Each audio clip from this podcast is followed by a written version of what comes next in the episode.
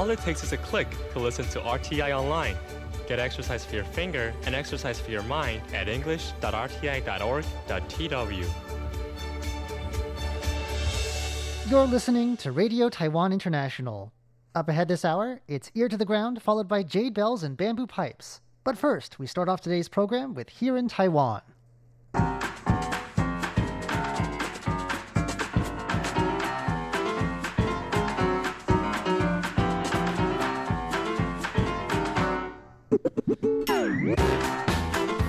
Hello and welcome to Here in Taiwan. Today is Wednesday, April 10th. I'm John Van Trieste, and joining me here in the studio today, it's Shirley Lin Hi, John. and Paula Chow. Hello.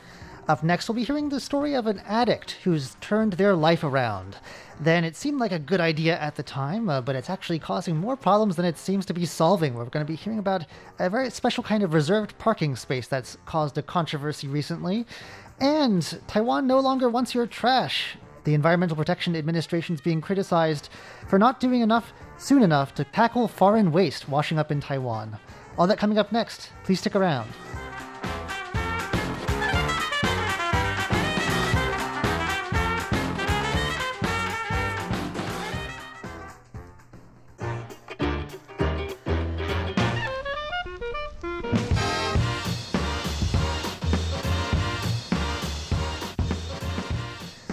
Well, everyone deserves a second chance, and uh, it seems like this particular person has done a good job of tur- turning their life around. Right. Um, he is Shen Sunan. He's 50 years old, and he um, used he he used to be a drug addict. He was you know addicted to drug for 30 years. Well, um, this is a um, this is a story about his life. Um, he was born in a pretty good family. However, he, because he is the only boy in his family, and his parents had um, high expectations of him. And then at school, he didn't do well at school. So, you know, his father, his parents often, you know, gave him a scolding. So he was not happy. And then he started drinking and smoking when he was in middle school. And then he, um, in his later years, he joined a, he became a gang member. And then he, um, I think he got, um, he, uh, became addicted to drugs. And then he was in prison um, on and off um, over the past few decades. And one day, um, he- uh, his mother visited him in prison, and she told him, uh, she told him that, you know, his father um, just passed away. And then at that moment, the drug addict uh, decided to turn over a new leaf. And that's what happened to him. And then after he was released from prison, um, he um, helped his help um, his mother to do um, some farming work. He and he also opened a drinks shop, and and however, he said it took him nearly ten years to quit drugs. It wasn't easy at all. No, absolutely not. That's the, that's the nature of addiction. Right, and then he became a homeless person, and he, he couldn't find uh, a decent job. But anyway, um, a social welfare foundation um, helped him, uh, you know, uh, um, help him um, move to a uh, correct, um, a, a- right path. And then he became, he joined the labor ministry's program, and then he is now a volunteer. He called on um, the, you know uh, Taiwan's young people not to do drugs. Right. Well, that's, I mean, what better example is there from someone who's been there and back again, right? Yes.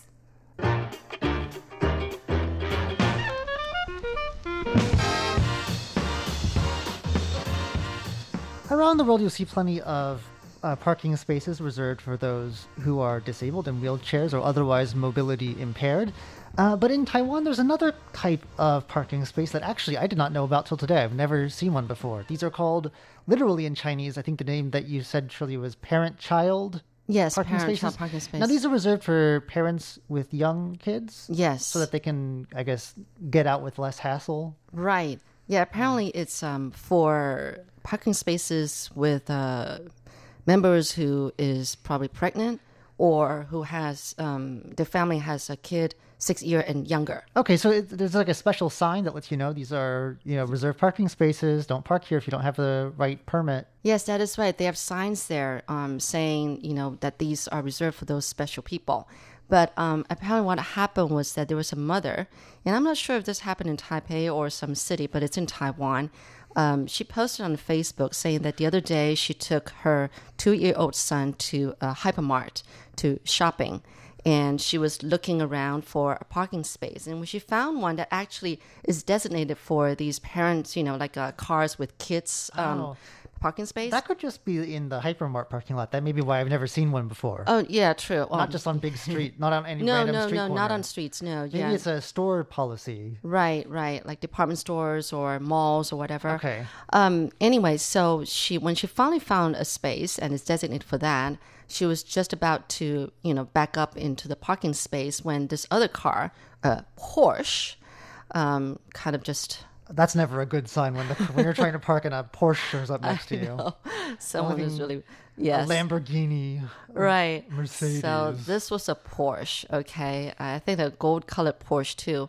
Um, just snatched up the space right away. Well, that's tacky. And then this, uh, it seems like they were a boyfriend and girlfriend couple walked out of the car. And the mother went up to the woman and says, Oh, excuse me, this is a space for cars with kids, okay? And the woman just kind of looked up at the sign and then said, Oh, okay. And, and then went on to say, like, oh, there are other parking spaces. Go and look for other parking spaces, you know? And the mother was going like, well, okay, so are you pregnant? Asked the woman. The mother asked the woman. And then the woman went, yes, I'm pregnant. I'm five months pregnant. Can't you tell? And the mother went, you know, no, I can't tell. Well, you can't always tell. There are some No, people you who can't. are just that skinny. yeah, They like just me, I guess. It's just you, you know. Yeah, but I've, been, I've had my experience. I know that if it's a first time getting pregnant, you usually can't tell until maybe, I don't know, five or even even six months into pregnancy. closer to the end there. Yeah. So um, anyway, so the mother says, "No, I can't tell." But before she, before anything else happened, this couple just walked away. This boyfriend and girlfriend couple just walked away Without parking somewhere else. without parking. yeah, without moving their car. right. And so um, the mother was going like, you know, um, there are these permits that you can get uh, to park in these special kind of spaces. But of course, as she posted this on Facebook, there were other people, netizens, who were saying that um, even yeah, even if you had these permits, they don't really work. No one. And does that mean that no one Ever cares? No one pays attention. Yeah, they, so they They'll, think they'll still that park anyway, or Exactly. They think that, you know, the government should do more, the transportation ministry should do more to make this more obvious. And if they really want to help with, you know, families who have a hard time bringing the kids out shopping and finding parking space, then they should do more to make this, you know, um, because at the meantime, you can be fined if you don't have a permit and parking in those kind of spaces. And the most is you can be fined 40 US dollars, but they think that's, that's not much of a fine. I don't think anyone enforces that really. Yeah, exactly. and then there are others who are saying that, oh, oftentimes I see people, cars without permits Yeah. parked in those kind of spaces. There's a lot of great things about Taiwan. The parking situation is not one of them. I have to be very honest about that. My neighborhood is filled with scooters that are parked in between potted plants that are they're not spaces. They're and they're clogging up the road, but right. no one ever comes and does anything about it. So or there there they are people, are. yeah, who, who there were people who just kind of, you know, put pots and bicycles and stuff to to reserve a spot for Yeah. them when there's actually it's not even a proper parking space. You I know? even heard about a guy near where I was who uh, kept painting over the red line. Oh, that with, is like, so black paint. illegal. Well, yeah, but like no, no one. Nobody's- went to his house and arrested him, so he just kept doing it. Well, John, you can be the whistleblower. Yeah, but that's like the thing. It's uh, you know, the thing is that uh, if if you you have to like what I've heard is like to get scooters towed, you have to. Each one is an individual case report, so each one has to be filed individually. So Yes. towing a whole row of scooters, that Oh. could take years.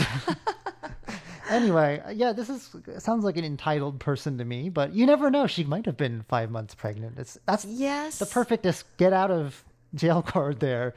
But Because what are you gonna do? Give her a pregnancy test right there, like on the spot? Well, you shouldn't be driving a sports car if you're pregnant. Well, she could be a wealthy pregnant person. I don't know. It's a it's a difficult issue. But you're right. I think more does need to be done to raise awareness about these spaces and enforce the rules about them.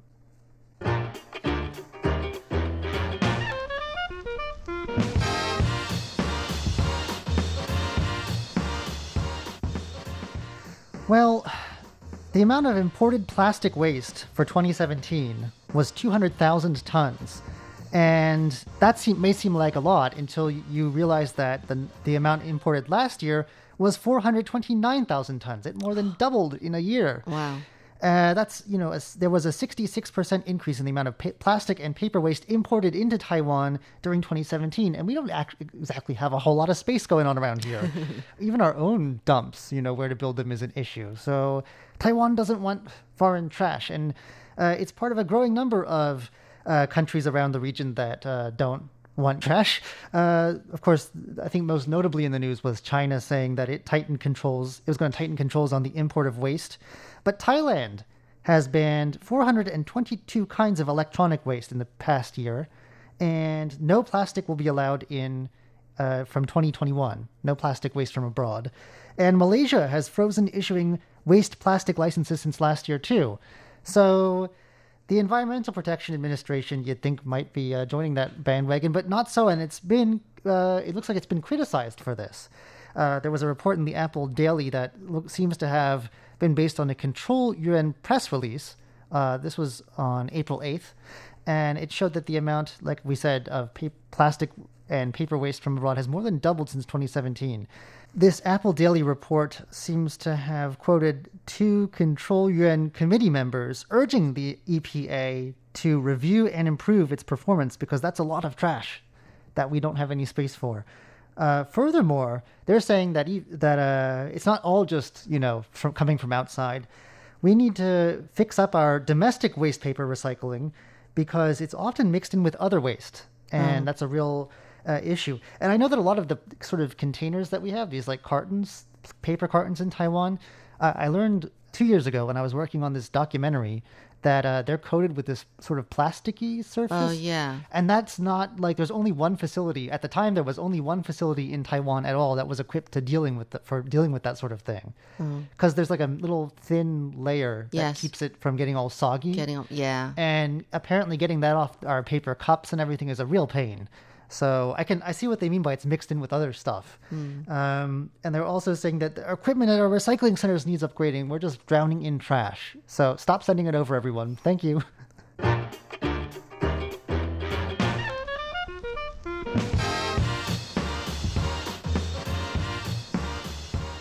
A school in, Tai- in Taiwan's rural Taidong County is trying to get together a trip to Europe. So far, they're not succeeding very well, but uh, they may yet achieve their goal, Paula. Uh, it's kind of hard.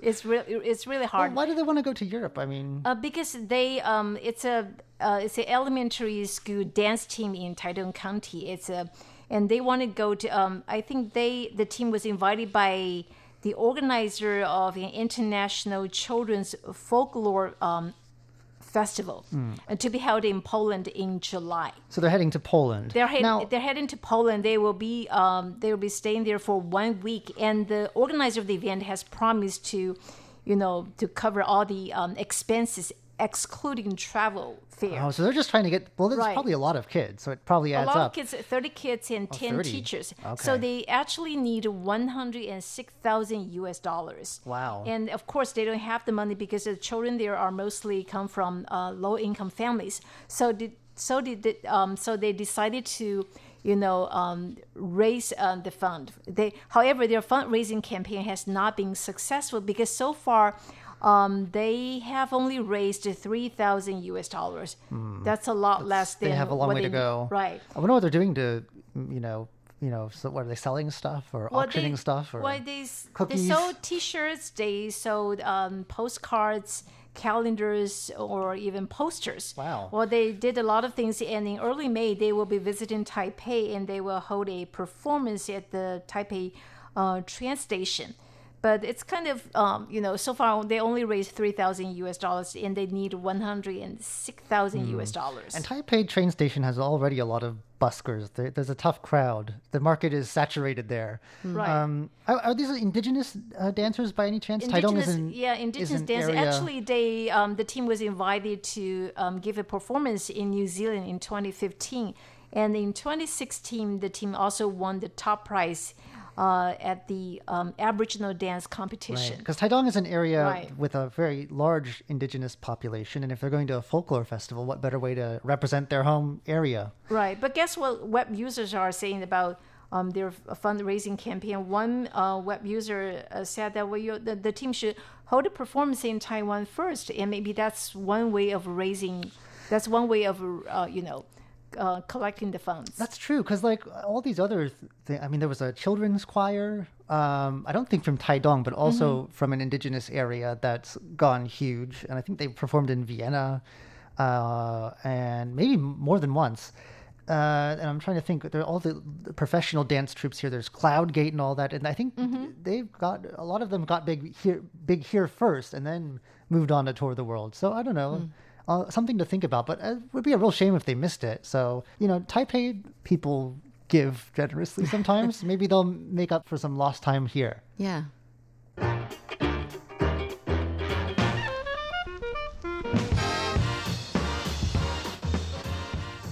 When I say the words blue tears, what comes to mind? Matsu Island. Paula, I have no idea. Ma- you don't know what Is blue tears are? They're very famous. You're right, Shirley. Matsu Island, there's a group of islands uh, well off Taiwan, actually much closer to mainland China than Taiwan proper. And they're famous for these things. They're not actual tears, don't worry. Nobody was harmed in the making of these. uh, they're sort of like a glowing phosphorescent thing in the water at Yeah. night there. And they are kind of bluish if you look at pictures. It's caused by marine algae that uh, give off a little flash when they're disturbed by waves. But it turns out that uh, Matsu, contrary to what some people seem to have believed, is not the only place that has them. And in fact, another far off lying island, Jinmen, that is administered from Taiwan, they're now saying that their blue tears are actually uh, better, Oh, uh, more enjoyable. And this is the time of year to enjoy them. They're only around maybe April and May when the water is starting to warm up a bit. So you got to hurry. But uh, the Jinmen County Fisheries Research Institute said that uh, people first observed this around the island a long time ago, but it only became popular recently because the county used to have its coastlines closed. It's a military Yeah. sort of place, you know. Um, and I think uh, Mazu may have gotten to the marketing bit earlier. And the reason why uh, some people prefer to look at these eerie little glowing balls of light in the water in Jinmen is because you can actually get right up to them. Uh, in the Mazu Islands, you can only view them from a distance from a beach. But in Jinmen, according to somebody who heads the local photographers association, you can get right up next to it. And even it says, although I don't know if this is recommended, you can hold the glowing algae in the palm of your hand. I guess you scoop it up. I'm not sure that's good for the algae. Maybe save the environment Um, yeah. anyway, uh, you'll have to be very lucky whether you go see them in Mazu or in Jinmen because these blue tears are extremely sensitive to light. This, uh, if there's like some moonlight or something, it's just you're not going to be able to see it very well, and it has to be so it has to be pitch dark. Uh, so I, I think in some cases in Mazu, I've heard that they might turn out the lights on certain beach areas at nighttime so that people can enjoy them. See them better. Yeah. Uh, there's a list of places where you can enjoy them, but I think for now you kind of are on your own. But what what uh, they're saying in this article is that uh, the Research Institute, the County Fisheries Research Institute, wants to introduce an ecological tour. So they'll take people to go see them, and I think that's a lot better because they know the best Yeah. spots, and also hopefully they'll drive you there. Because I mean, if you're on the island, you don't have your own car with you. Um, and they're going to teach people about what causes this, all the natural science behind it, but also educate the public about protection and conservation and marine pollution. Well, at least there's more than one place to see these blue tears now. That's true. You can you can take them both in. Well, that's all for today's edition of Here in Taiwan. I'm John Van Trieste. I'm Shirley Lin. And I'm Paula Chow. Don't go anywhere just yet. In just a moment, it's Ear to the Ground, followed by Jade Bells and Bamboo Pipes.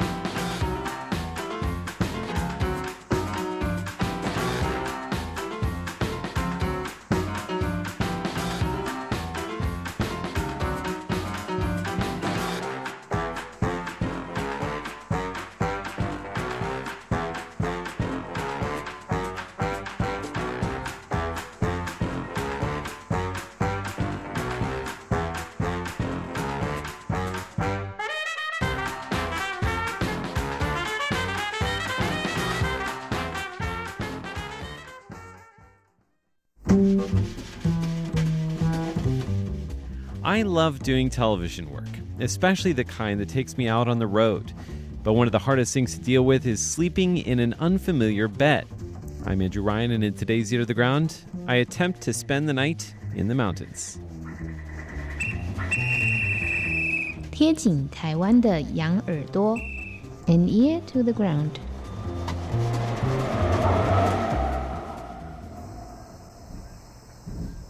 Alone in my room, in the dark, I listen to the sounds pouring in from the night. A chorus of frogs and distant night birds, gentle chirps and tweets, quiet sounds. I have no idea what they're saying, but I'm mesmerized. This is so different from the relative quiet inside my Taipei apartment, hermetically sealed off from the outside world. In the winter, I do keep my windows open, but in central Taipei, nature is relatively distant. In the summer, I close my windows and let the air conditioning lull me to sleep. But here on Alishan, which is cool in the evening, there is no air conditioning in the summer, and with my windows wide open, the sounds of nature pour in from the outside. So, how am I going to fall asleep? I have to be up at like 6 or 7 o'clock in the morning, which is already a challenge for a night owl like me. This could be a difficult night of tossing and turning. I decide to hop in the shower and let the hot water roll over me. Maybe that will entice the embrace of sleep.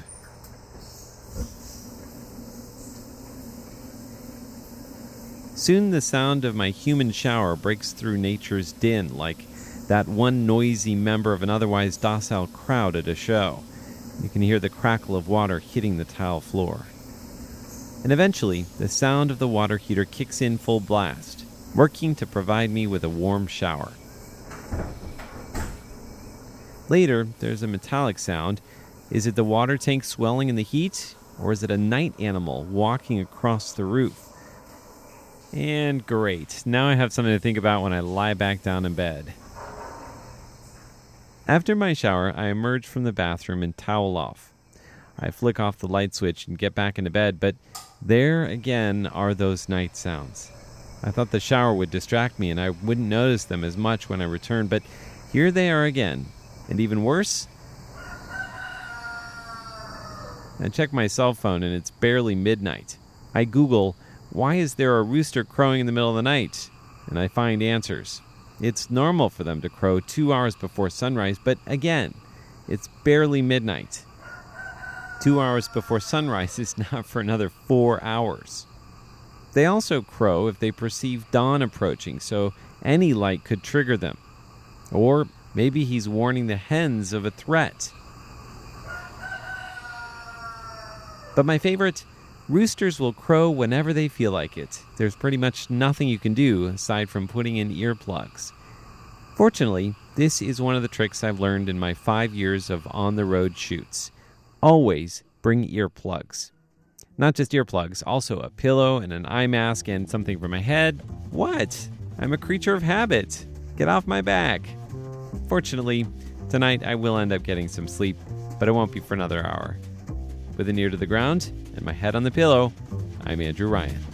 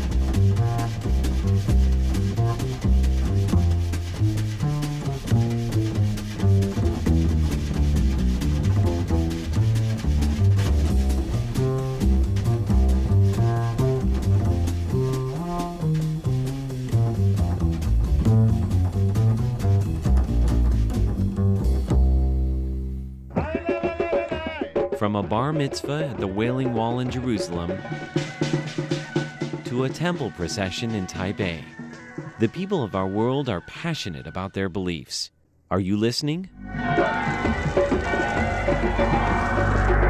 Tune in to the sounds of your world on Radio Taiwan International.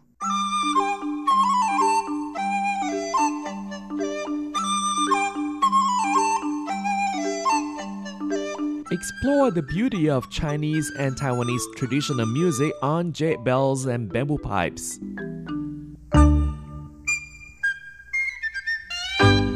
Hello and welcome to this week's Jade Bells and Bamboo Pipes. I'm Carlson Wong in Taipei, and on today's show, we're listening to Chinese massage music produced by Wang Xidong. And to start off, we'll play for you the essence of the sun and the moon. Like the sun and the moon surrounding the earth, the precious energy of the erhu and pipa instruments flows around your body, soothing every nerve.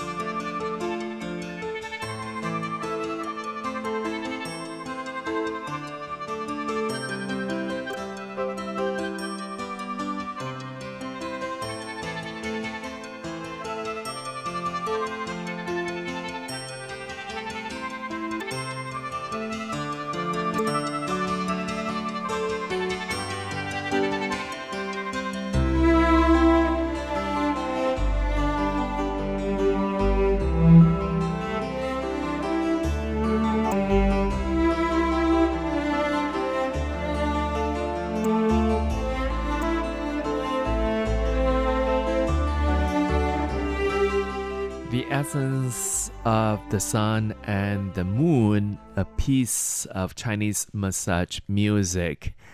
And next, we'll be playing for you Flow.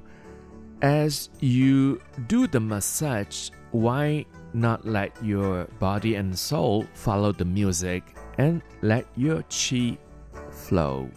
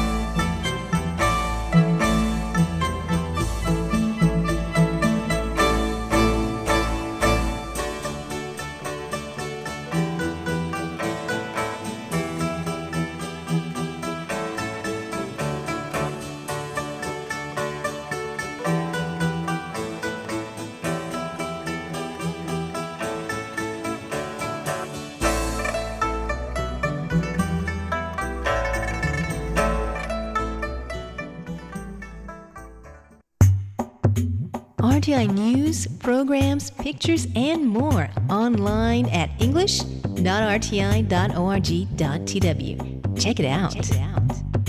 And again, you're listening to Jade Bells and Bamboo Pipes. I'm Carlson Wong in Taipei, and today we feature Chinese massage music produced by Wang Xudong. Like acupuncture and qigong practice, the Chinese massage is a precious healing method with a history of more than 4,000 years. Since this natural method requires no medication and causes no side effects, it is regarded as one of the ways of natural healing of the body, mind, and soul, which is now finding its way into the medical mainstream and it emphasizes the self healing power lying in one's consciousness. Dr. Wang Xudong has blended the spirit of Chinese massage into music, inspired by the famous line first light but then harder, first shallow but then deeper, step by step, soft but persistent. Wang uses the different forces and characteristics of Chinese instruments to manifest this principle and create effects of the massage.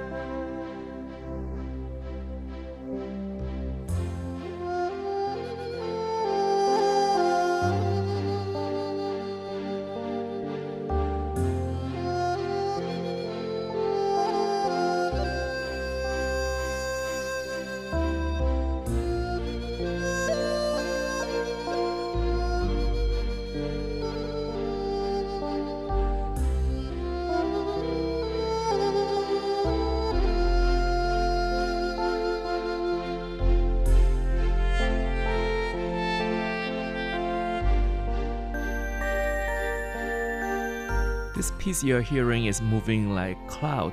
When you're moving like a cloud, you're practicing Tai Chi in your own way. The stable and pacifying cello and erhu instruments will go deeper into your mind, making you feel like you were moving like a cloud.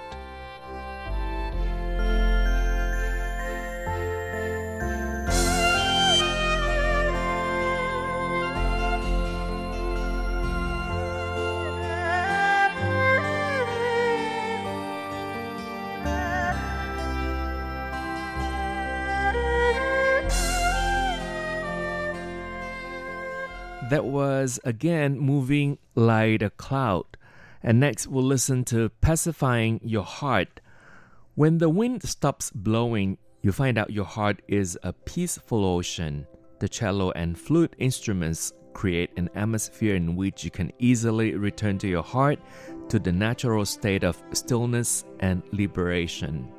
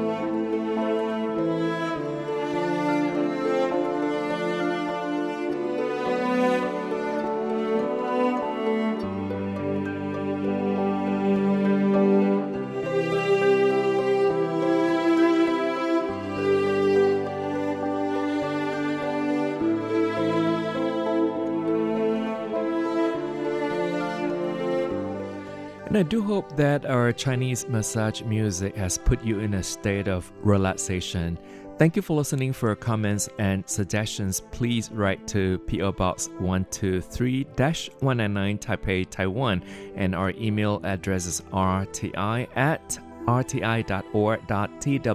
And again, RTI is short for Radio Taiwan International. And I do look forward to your comments and suggestions. So please write to me. Thank you once again for listening. I'm Carlson Wong, and I'll see you next Wednesday. Goodbye.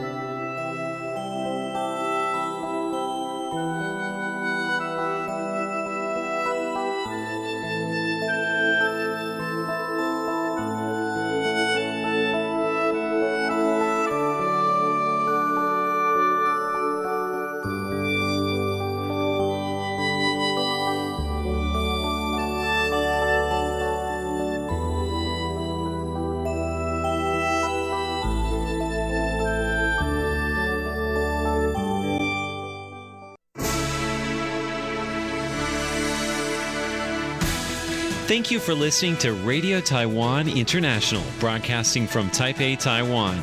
Check out our website at english.rti.org.tw. Again, that's english.rti.org.tw for the latest news and features from Taiwan. You can also listen to our programs and watch videos as well. Our 60 minute English language program can also be heard every day at the following times and frequencies.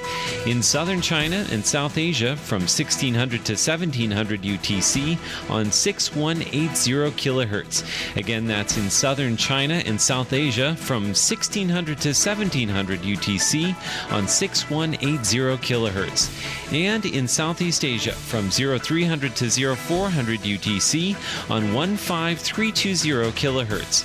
Again, that's in Southeast Asia from 0300 to 0400 UTC on 15320 kilohertz. We'd love to hear from you.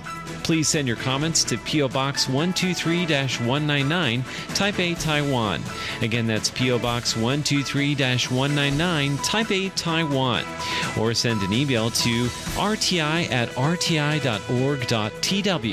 Again, that's rti at rti.org.tw. Also, visit us on Facebook. The address is fb.me forward slash Radio Taiwan International. Once again, on Facebook, we're located at fb.me forward slash Radio Taiwan International for videos, photos, and news of interest from Taiwan. Thank you once again for listening to Radio Taiwan International.